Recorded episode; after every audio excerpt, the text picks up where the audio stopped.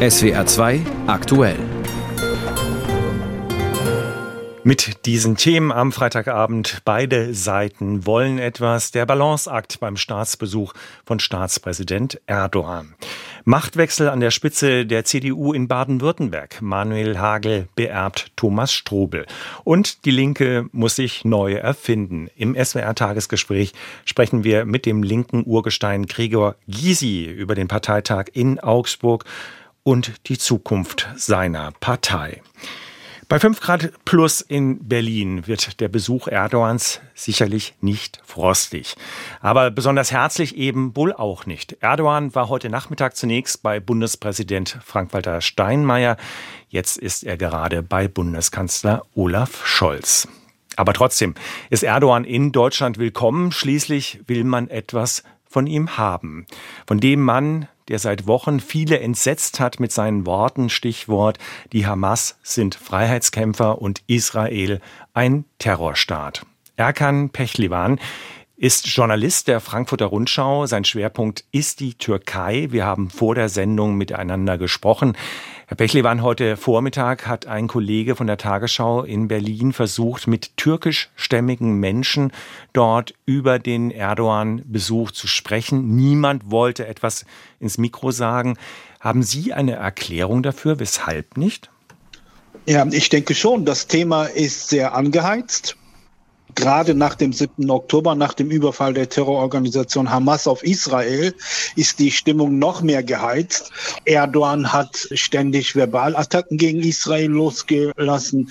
In Berlin oder in Deutschland gibt es sehr viele Türkeistämmige, die auch Anhänger Erdogans sind. Und man wird sich da wahrscheinlich nicht die Blöße geben. Die Sicherheit Israels ist deutsche Staatsräson. Weiter mhm. auseinander könnten ja die beiden, Erdogan und Scholz, gar nicht sein. Ist das nur Erdogans Meinung oder ist das auch die Meinung in der Türkei, dass Israel eigentlich keine Demokratie ist, dass Israel eigentlich ein Terrorstaat ist? Also was mich sehr gewundert hat, ist nach dem Überfall der Terrormiliz Hamas, dass sehr viele Parteien in der Türkei oder so ziemlich alle Parteien sich solidarisch hinter die Palästinenser gestellt haben. Und von denen, die sich solidarisch hinter die Palästinenser gestellt haben, sehr viele auch die Hamas als keine Terrororganisation sehen. Also nur ein ganz kleiner Teil der Politiker, was ich so mitgekriegt habe, bezeichnet die Hamas als Terrororganisation, der größte Teil nicht. Warum hat Erdogan, das hat er ja auf einer Veranstaltung in Istanbul äh, gesagt, warum hat er das dann getan? Naja, Erdogan kommt ja aus einer islamistischen Linie. Also er ist Ziehsohn von dem Gründer oder Mitbegründer von Milli-Gerücht, Necmettin Erbakan. Und der politische Islam hält zusammen. Und dazu gehört auch die Muslimbrüderschaft, dazu gehört die Hamas und dazu gehört auch Milli-Gerücht und was da dranhängt, wie Erdogan zum Beispiel auch. Ich habe vorhin gesagt in der Einleitung, Erdogan ist trotzdem willkommen, weil er gebraucht wird. Er war Mittler bei den Getreidetransporten über Schwarze Meer. Könnte er vielleicht jetzt auch helfen, die Geiseln der Hamas frei zu bekommen? Also er hat auf jeden Fall sehr gute Kontakte zu Hamas. In den vergangenen Monaten, vergangenen Jahren waren immer wieder Hamas-Funktionäre auch in der Türkei oder sind nach wie vor in der Türkei.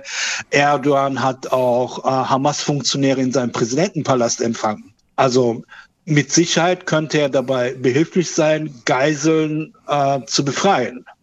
Ob er das tut, ist wieder eine andere Sache. Dafür müsste dann äh, Deutschland dann irgendwas bieten. Und Deutschland müsste wahrscheinlich auch was bieten, wenn es um das nächste Thema geht. Zuwanderung von Flüchtlingen. Dieses Türkei-Abkommen funktioniert ja nicht mehr richtig. Die Grenzen sind durchlässiger geworden. Was müsste man machen oder was müsste man Erdogan bieten, damit er diese Grenzen wieder schließt? Ich gehe mal davon aus, dass Erdogan natürlich wieder Geld möchte. Die Türkei ist in einer riesigen Wirtschaftskrise. Es gibt einen Währungsverfall.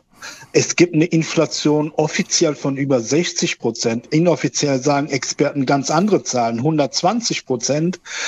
Und Erdogan ist auch so ein bisschen isoliert. Also er bekommt von Amerika zum Beispiel keine modernen F-16-Flugzeuge, die er dringend für seine Luftwaffe braucht. Und weil die Amerikaner dem das vorenthalten, hat gestern sein Verteidigungsminister gesagt, dass sie gerne von Europa 40 Eurofighter kaufen würden. Angeblich hätte Großbritannien und Spanien ihre Zustimmung gegeben. Jetzt soll auch Deutschland die Zustimmung geben, weil sonst die Türken nicht an diese Eurofighter drankommen. Also, da wird es einiges zu sprechen geben heute beim Abendessen. Meinen Sie, es wird dann auch greifbare Ergebnisse geben? Es ist schwierig, mit Erdogan auf Ergebnisse zu kommen. Aber wir dürfen nicht vergessen, das Land hat massive Wirtschaftsprobleme. Also gewisse Ziele können dadurch erreicht werden, wenn Geld fließt. Erkan Pechlevan ist Journalist der Frankfurter Rundschau. Wir haben über den Erdogan-Besuch in Berlin gesprochen. Amtsdeutsch kann doch so herrlich sein. Bereinigungssitzung des Bundestagshaushaltsausschusses. 52 Anschläge, das füllt genau eine ganze Zeile und lässt viele kleine Fragezeichen aufpoppen. So kompliziert wie das Wort ist auch die Materie. Es ging um den Haushalt des kommenden Jahres. Erst gegen 4.30 Uhr heute früh verließen die Abgeordneten den Sitzungssaal. Es ging um die Frage, wofür wie viel Geld ausgegeben werden kann. Michael Weidemann. In den Augen der Koalition steht der Bundeshaushalt jetzt, aber er steht auf wackeligen Füßen. Das Bundesverfassungsgericht hat mit seinem Urteil zum Klimafonds eine 60 Milliarden Euro Lücke in die Finanzierungspläne der Ampelkoalition gerissen. Ein Grund, die laufenden Etatberatungen zu stoppen, ist das für SPD, Grüne und Liberale aber nicht. Sie klammern die Finanzierungsfrage zunächst aus, haben die Ausgabenverteilung in der nächtlichen Bereinigungssitzung dennoch festgelegt.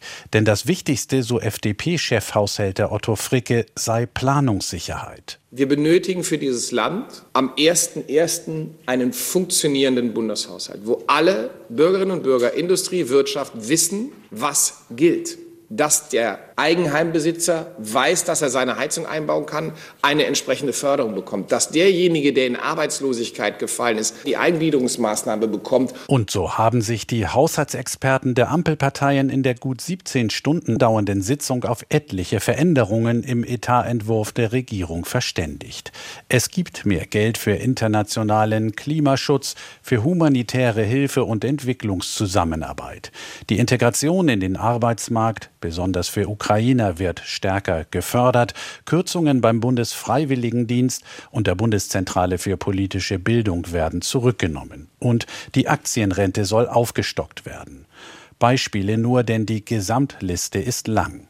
Im Ausschuss formell beschlossen werden soll das Paket erst, wenn sich noch einmal Experten zu den Auswirkungen des Karlsruher Urteils geäußert haben, in der kommenden Woche. Am Zeitplan für die Debatte und Abstimmung im Bundestag aber halten die Koalitionäre fest, um die anderenfalls drohende vorläufige Haushaltsführung zu vermeiden. Die Opposition aber bleibt dabei, mit Blick auf die Unsicherheit in den Finanzierungsfragen kann derzeit kein rechtssicherer Bundeshaushalt verabschiedet werden. Der haushaltspolitische Sprecher von CDU und CSU Christian Hase ist vor allem angesichts der in der vergangenen Nacht vereinbarten zusätzlichen Ausgaben fassungslos. Wir haben wie auf der Titanic zum Schluss noch mal ordentlich was mitgenommen. Jetzt spielt die Kapelle und wir warten darauf, dass am nächsten Donnerstag das letzte Stück gespielt wird. Wir sind vor einen Eisberg gefahren. Das ist das Verfassungsgerichtsurteil.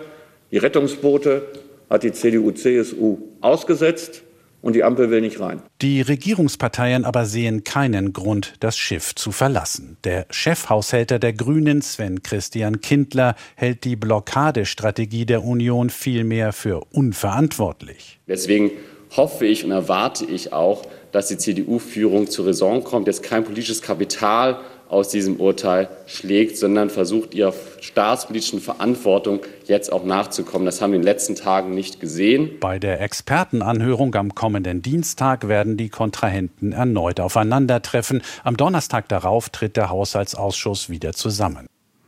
Der Bundeshaushalt, die Titanic, fragt sich nur, wo der Eisberg steht. Es kommentiert Martin Polanski. In normalen Zeiten wäre in Sachen Bundeshaushalt jetzt alles klar. Nach der sogenannten Bereinigungssitzung steht das Zahlenwerk Einnahmen, Ausgaben, Neuverschuldung für das kommende Jahr. In normalen Zeiten. Jetzt sprechen die Haushälter der Ampelfraktionen von einem Haus ohne Dach. Aber nach dem Karlsruher Urteil und der Nachtsitzung der Haushälter macht es eher den Eindruck, als handele es sich um ein Haus, in das eine Bombe eingeschlagen hat. Und die Ampelhaushälter können die Schäden noch gar nicht überblicken. Trotzdem machen sie weiter, als wäre nichts geschehen, als hätte das höchste deutsche Gericht nicht gerade entschieden, dass 60 Milliarden Euro für Investitionen und Förderprogramme nicht mehr zur Verfügung stehen, weil die Bundesregierung massiv gegen Haushaltsregeln verstoßen hat. Der Bund muss mit deutlich weniger Geld auskommen als gedacht, aber die drei Ampelpartner haben sich in der Nachtsitzung darauf verständigt, wo sie noch mehr Geld ausgeben oder weniger sparen wollen als ursprünglich geplant. Mehr für BAföG, mehr für humanitäre Hilfe, mehr für Integrationskurse, mehr für Arbeitsmarktpolitik, breiterer Zugang zum Elterngeld, mehr für die Energiepreisbremsen und keine größeren Kürzungen bei den Freiwilligendiensten. Jeder einzelne Ausgabenposten lässt sich sicher gut begründen, aber man muss es sich auch leisten können. Und die Ampelhaushälter können derzeit nicht sagen, wie das Ganze finanziert werden soll. Nächsten Donnerstag wisse man mehr nach der für Dienstag geplanten Expertenanhörung zum Karlsruher Urteil. Dabei scheint schon jetzt klar, das Konzept eines Bundeshaushalts mit angedockten milliardenschweren Nebenhaushalten, die zum großen Teil schuldenfinanziert sind, steht nun grundsätzlich in Frage. Die tragenden Wände des Haushaltsgebäudes wackeln oder sind seit dem Urteil eingestürzt. Beispiel Strom- und Gaspreisbremsen, die will die Koalition bis Ende März verlängern. Aber gleichzeitig muss die Ampel damit rechnen, gar nicht mehr auf den entsprechenden Nebenhaushalt zugreifen zu dürfen, weil der Schulden auf Vorrat gemacht hat.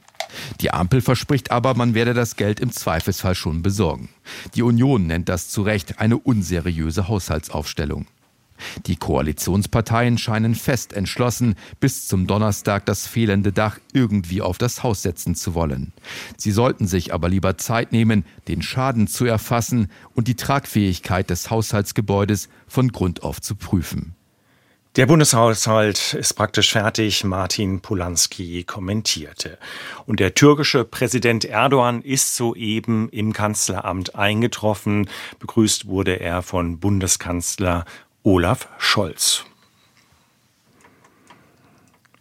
Neustart oder vielleicht Neudeutsch Reset bei der Linken. Am 6. Dezember wird die Fraktion im Bundestag aufgelöst und zur Gruppe herabgestuft. Sarah Wagenknecht hat ja bekanntlich die Fraktion und die Partei verlassen und fast ein Dutzend Abgeordnete mitgenommen. Sie will eine neue Partei gründen.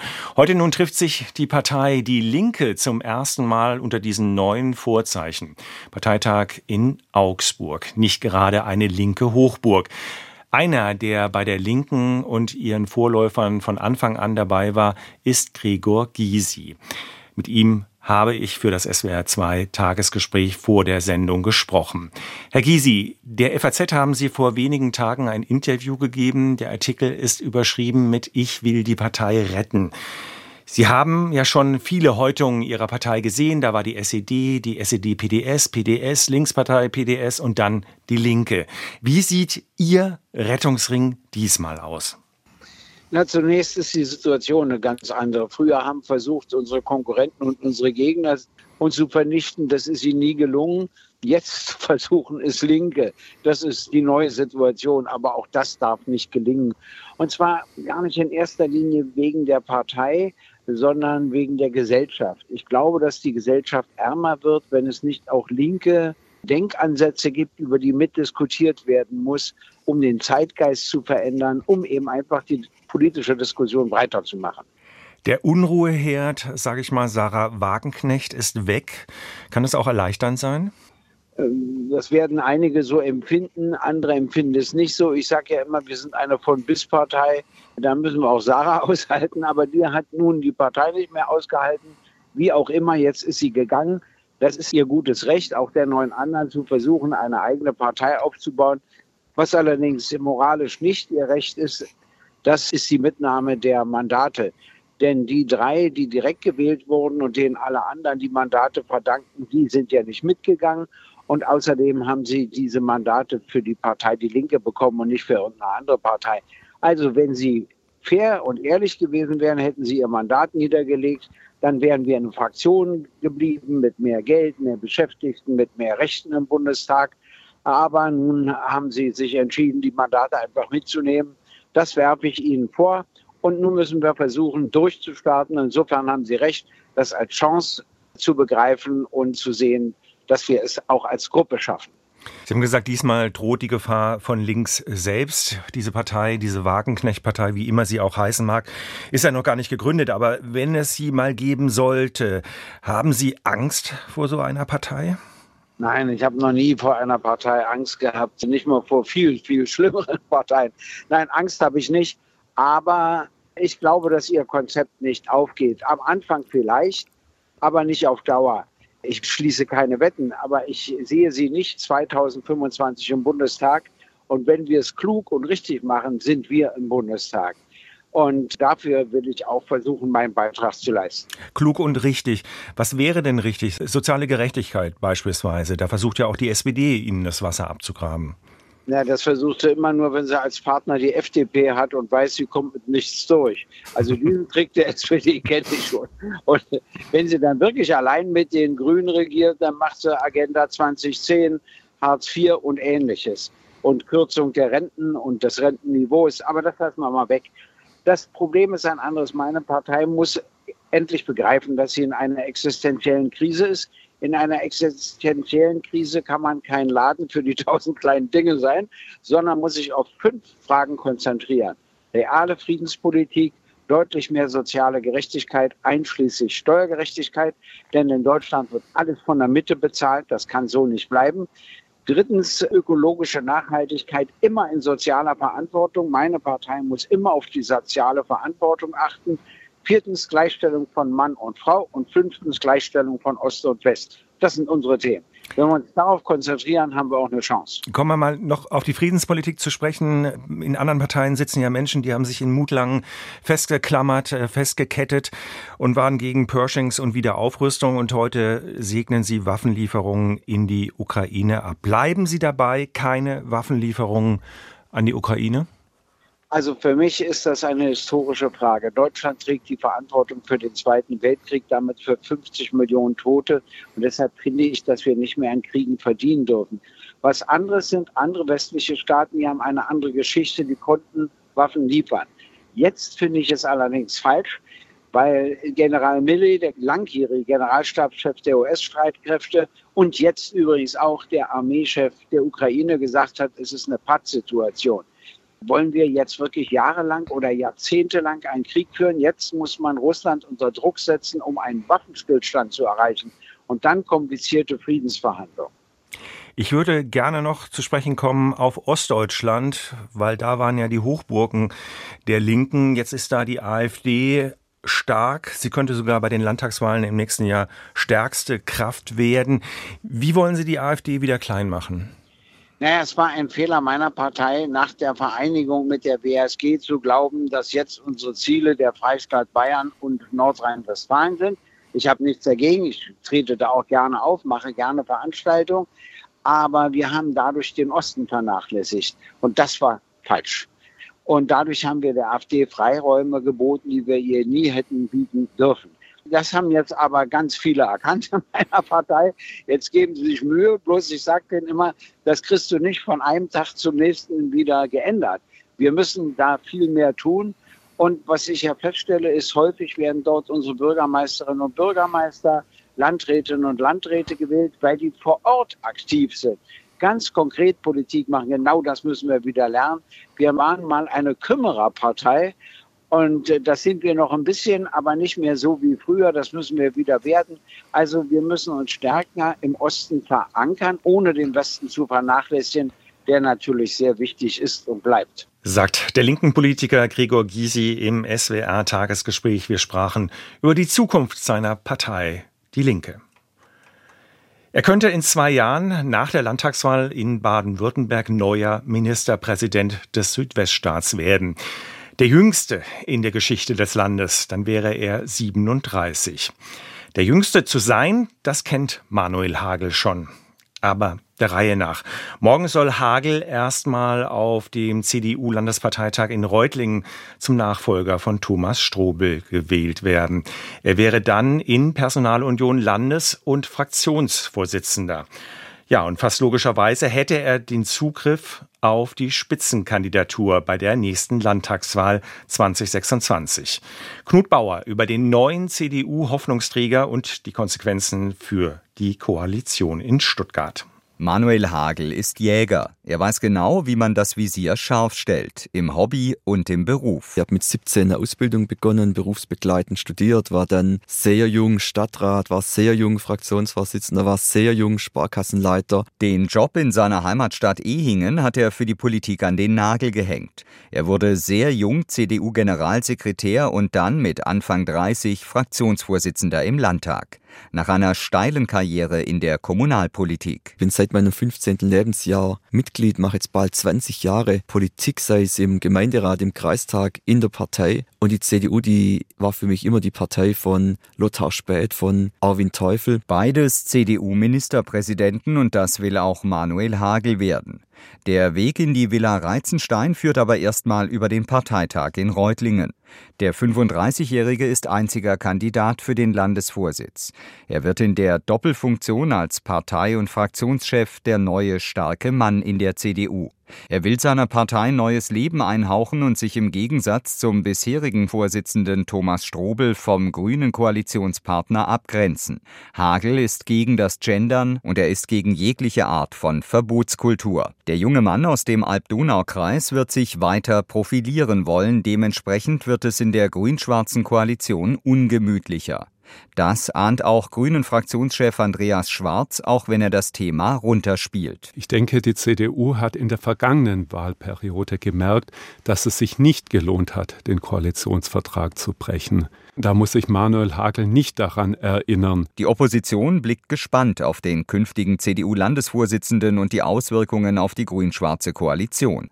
Hans-Ulrich Rülke von der FDP spricht von einem Paradigmenwechsel. Thomas Strobel hat ja die Juniorpartnerschaft so ein bisschen mit einer Leibeigenschaft verwechselt. Ich gehe davon aus, dass das jetzt endet. SPD-Fraktionschef Andreas Stoch rechnet aufgrund der neuen Situation mit Stillstand in der Landesregierung. Wenn es jetzt Querschüsse gibt, um das eigene politische Profil zu stärken, dann ist es nicht dienlich für eine Sacharbeit. All das macht mich eigentlich eher pessimistisch, dass wir in den nächsten zwei Jahren in Baden-Württemberg eine vernünftige Regierungspolitik kriegen. Auch wenn es noch mehr als zwei Jahre sind bis zur Landtagswahl, beginnt irgendwie schon jetzt der Wahlkampf. Und Manuel Hagel, der Hobbyjäger, stellt das Visier schon scharf.